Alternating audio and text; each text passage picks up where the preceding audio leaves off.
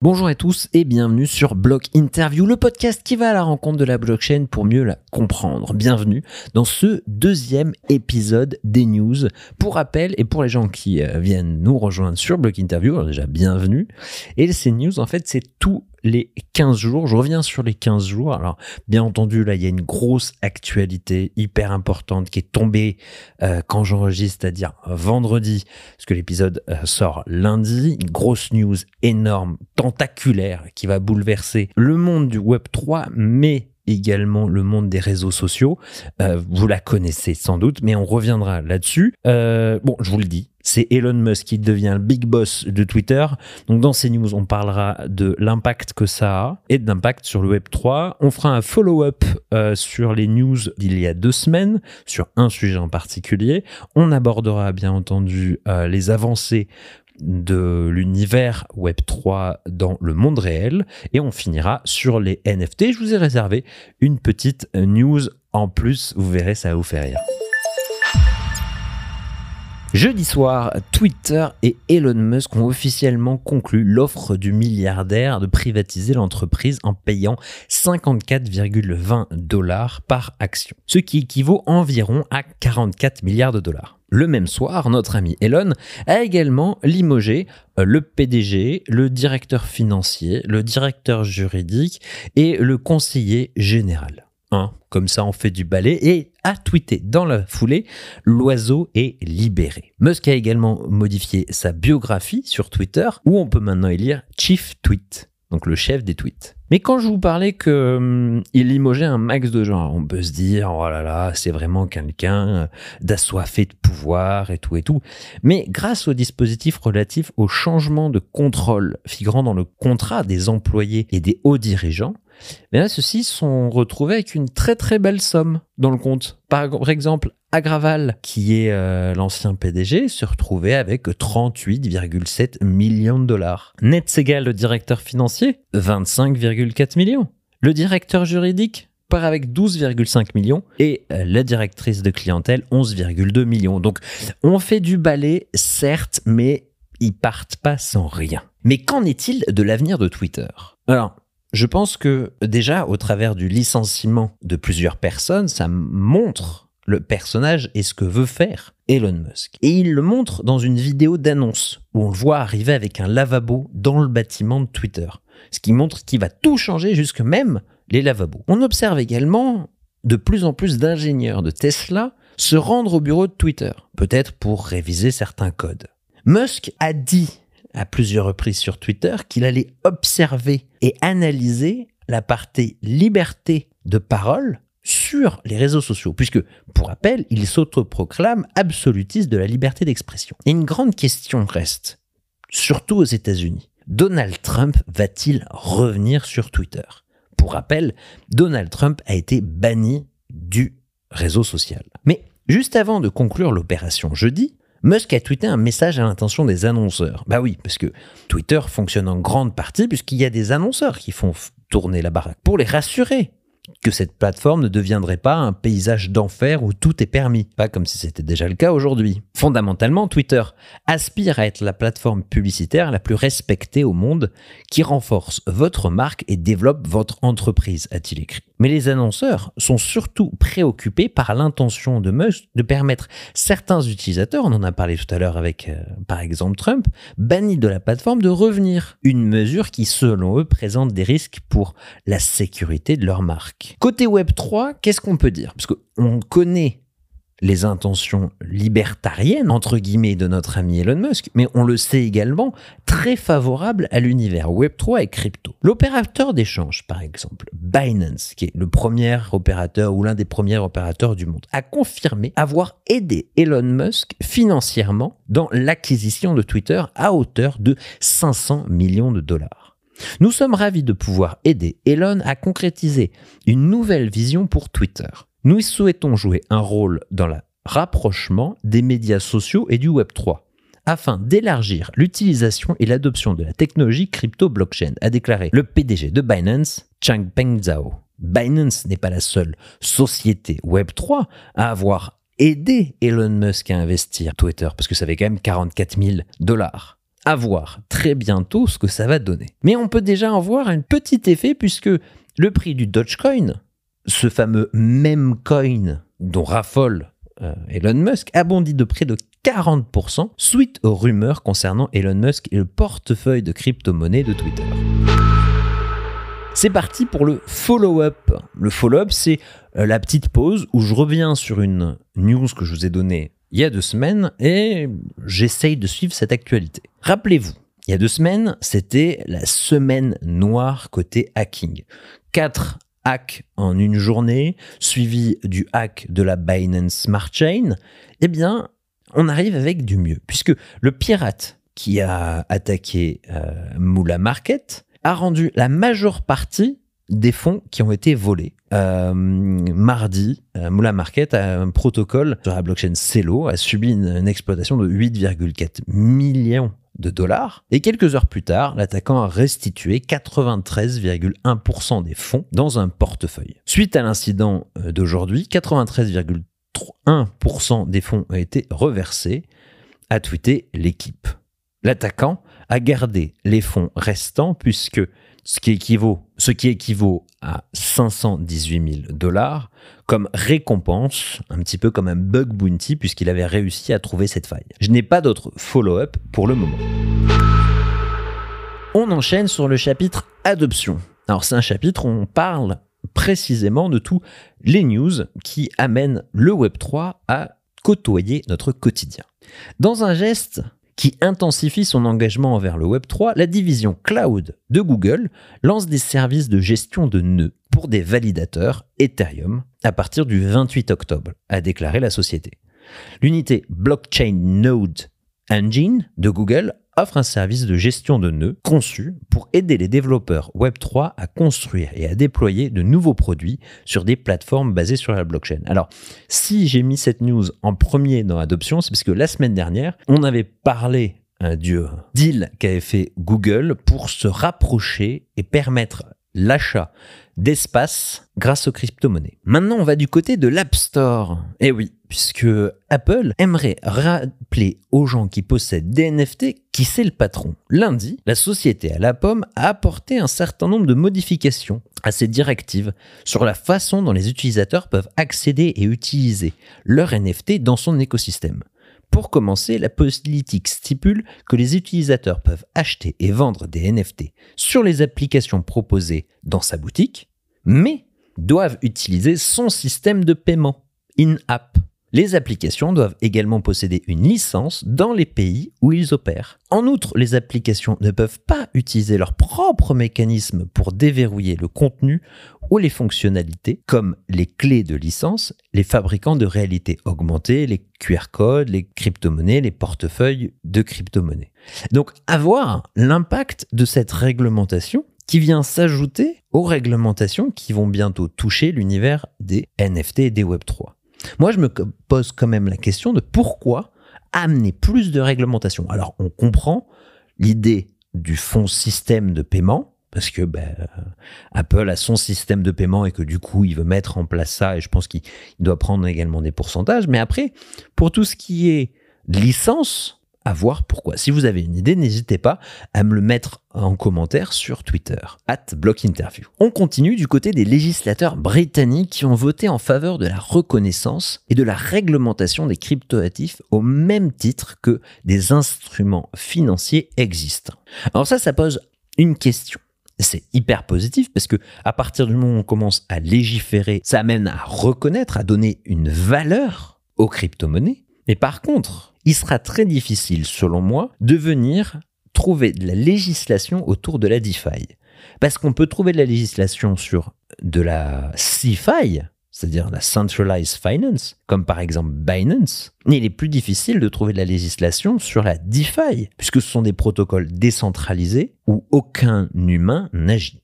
Donc, à réfléchir. À ce propos, le CEO et le fondateur de FTX, une des premières plateformes de trading de crypto, a récemment publié son avis sur la réglementation des plateformes de DeFi et de la crypto-monnaie et a connu un énorme retour de flamme de la communauté crypto puisque dans l'ensemble des régulations qu'il proposait, il y avait un chapitre sur la DeFi qui mettait la DeFi au même niveau que les plateformes centralisées. Mais des choses égales ne peuvent pas s'appliquer sur des structures complètement différentes.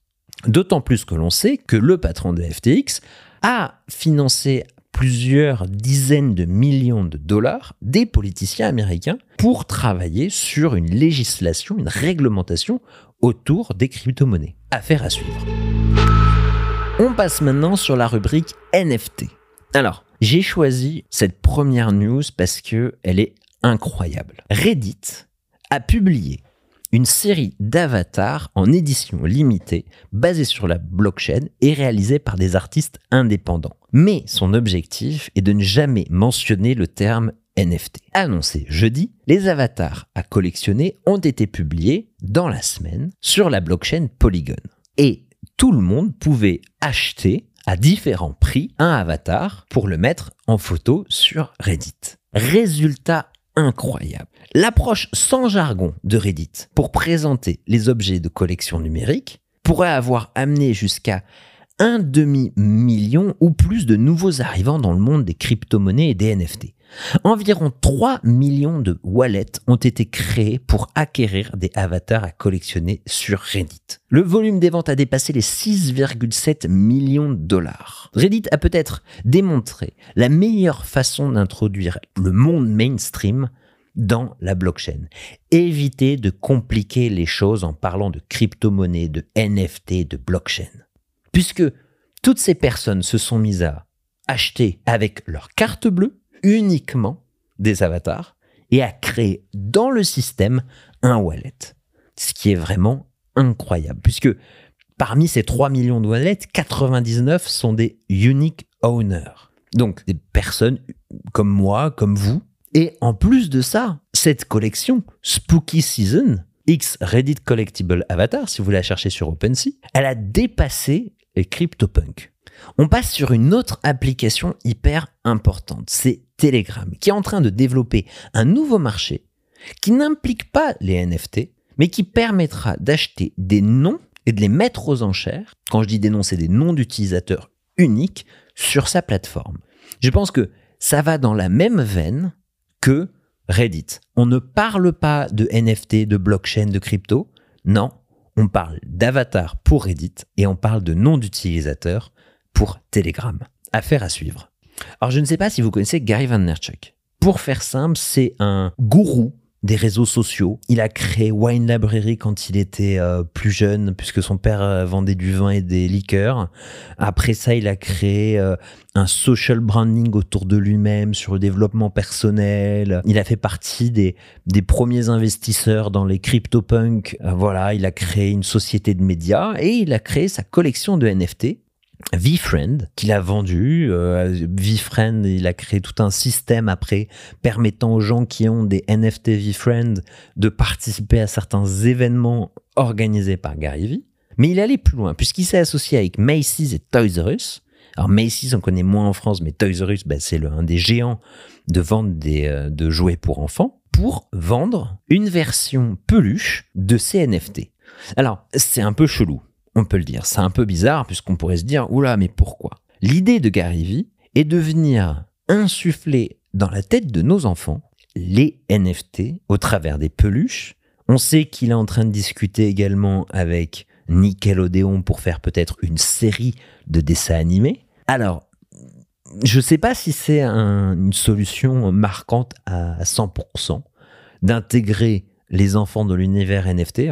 pour les enfants aujourd'hui, ils achètent des peluches. Demain, ils vont voir des dessins animés. Alors, est-ce que il va ouvrir sa collection de NFT VFriend avec une version peut-être gratuite ou très peu chère, parce qu'aujourd'hui, acheter un VFriend, c'est beaucoup d'Ethereum, pour les intégrer directement, leur permettre de jouer à des jeux On ne sait pas, mais voilà, c'est un move un peu sympa. Alors là, je vais prendre une voix hyper sérieuse parce que le sujet est sérieux. Vous avez, ou du moins, vous êtes en train d'écouter un très grand fan du Seigneur des Anneaux, de la communauté Frères de Dune, tout, tout, l'univers Tolkien. Eh bien, Warner Bros. a sorti 10 999 NFT basés sur le Seigneur des Anneaux. L'idée est d'avoir une sorte de NFT permettant euh, d'avoir une, une excursion dans l'univers de Tolkien, que ce soit la contrée jusqu'au Mordor. Quand j'ai vu ça, j'ai sauté sur l'occasion, je me suis dit je vais regarder absolument, on va voir comment je peux en acheter. Le problème, c'est qu'au lieu de faire ça sur une blockchain ou un système que tout le monde connaît, comme Ethereum, ils sont allés sur Eluvio, une blockchain dont personne ne connaissait l'existence avant que Warner se mette dessus. Donc, moi j'ai toujours un peu de mal quand un projet se met sur une blockchain que personne n'utilise pour, pour faire une collection NFT.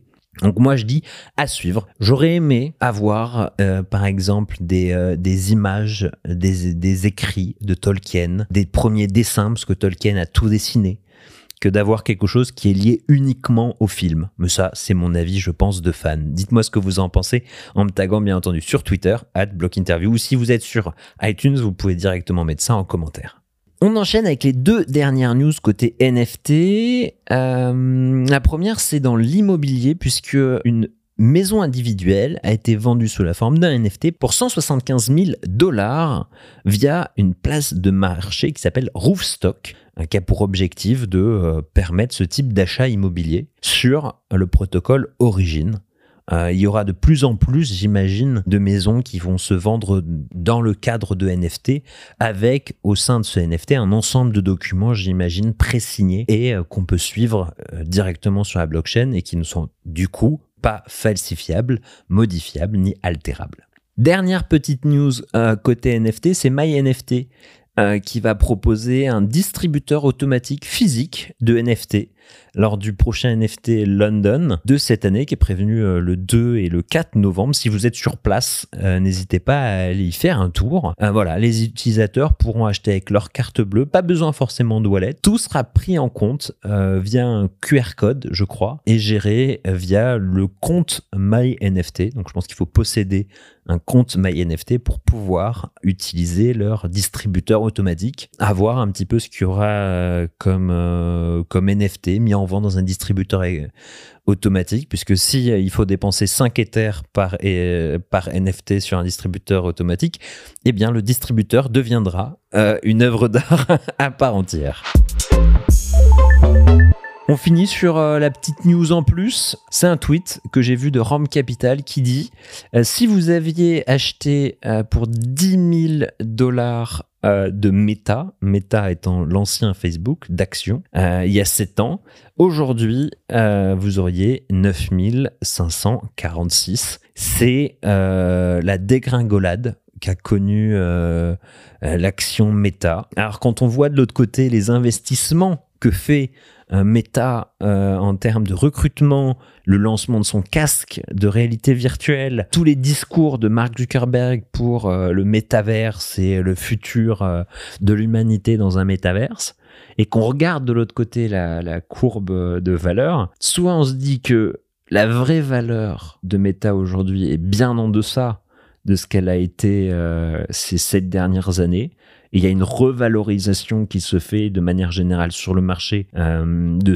toutes ces grosses boîtes qui, qui, perdent en fait parce que du coup on, les, on leur met à leur vraie valeur. Et peut-être que Mark Zuckerberg est encore une fois un visionnaire et qui va et qui va réussir à construire dès aujourd'hui une plateforme pour le futur Auquel cas, eh bien, c'est peut-être le moment d'investir. Ce n'est pas un conseil d'investissement, bien entendu. Ou juste, euh, ben, Meta loupé. Et il y a une des raisons, selon moi, à se louper, c'est euh, l'aspect visuel. Aujourd'hui, quand vous regardez n'importe quel jeu qui sort, euh, que ce soit des jeux gratuits ou payants sur n'importe quel conseil, console ou même des fois même sur mobile, en termes de réalisation visuelle, et quand on regarde après ce que propose le fameux métaverse de, Facebook, eh ben on est un petit peu déçu quoi. C'est un retour euh, aux premières consoles.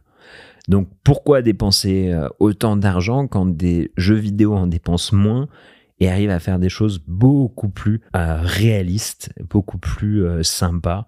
Parce que si on essaye de se projeter dans un monde où on va y passer du temps, eh ben voilà, comment vous dire? Il a intérêt d'être sympa visuellement. Alors merci beaucoup d'avoir écouté euh, ce deuxième épisode des news. N'hésitez pas à vous abonner au podcast si vous êtes sur euh, n'importe quelle euh, plateforme. Si vous êtes sur iTunes, vous pouvez mettre un petit commentaire. Comme ça, je pourrais rebondir sur vos commentaires. si vous êtes sur Spotify, vous pouvez mettre des étoiles par rapport à ce que vous aimez de ce podcast. N'hésitez pas à aller écouter la dernière interview avec Flavien où on parle blockchain et jeux vidéo puisqu'il travaille au Blockchain Game Alliance. Donc on revient un petit peu sur les différents gameplays euh, possibles dans cet univers. D'ici là, je vous souhaite une très bonne journée, une très bonne semaine et rendez-vous à la semaine prochaine. Ciao ciao